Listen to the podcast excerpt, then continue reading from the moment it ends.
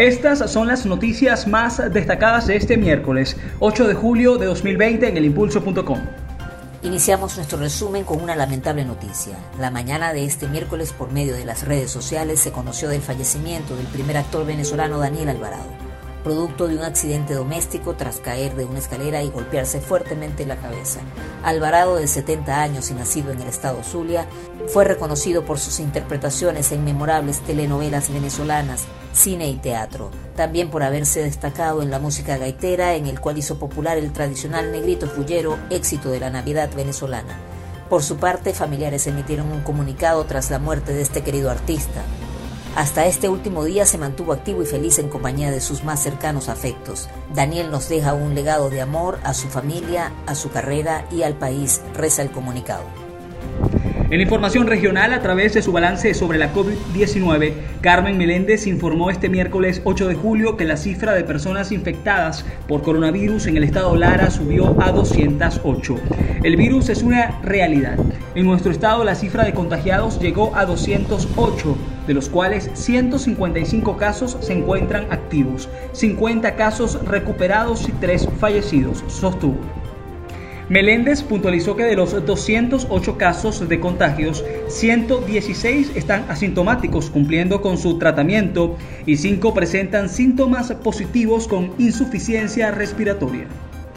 Continuamos en materia local. Durante una visita realizada este miércoles a una estación de servicio ubicada en la Avenida Venezuela con Avenida Vargas, se pudo constatar que la distribución de combustible solo se está haciendo a personas con salvoconducto expedido por la Zona de Defensa Integral en el estado Lara.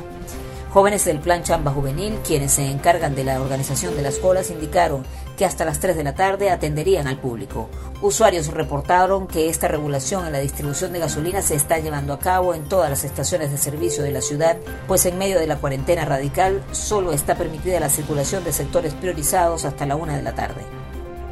En Nacionales, el exalcalde metropolitano de Caracas, Antonio Ledesma, aseguró que la oposición debe derrocar a la narcotiranía de Nicolás Maduro antes de diciembre y evitar que se realice esa parodia fraudulenta de elecciones parlamentarias. Aquí no se trata de si participamos o no participamos. Lo que dice la Constitución es que Maduro es un usurpador, no tiene legitimidad. El que ha desconocido a la Constitución es Maduro, sentenció indicó que el gobierno legítimo de Venezuela lo encabeza el presidente encargado de la República, Juan Guaidó, e instó a los factores democráticos a defender a la Asamblea Nacional y su legitimidad. En otras noticias, este miércoles 8 de julio, el Departamento del Tesoro de Estados Unidos multó con 134 mil dólares a la empresa Amazon por ejecutar diferentes servicios y envíos para Venezuela a personas sancionadas, entre ellas algunas ligadas al régimen de Nicolás Maduro. En un comunicado, el Departamento de Estado señaló que la empresa aceptó pedidos de personas que figuran en la lista de sancionados y el costo total de las compras fue de aproximadamente 269 mil dólares. De esta manera finalizamos nuestro resumen informativo, recordándoles que pueden seguir informados a través de nuestro Instagram, Twitter, Facebook, Telegram, YouTube y en nuestra página web www.elimpulso.com. Quienes tuvimos el placer de acompañarlos, Enrique Suárez y Gisela Carmona, en la edición de Victoria Peña, seguiremos informando.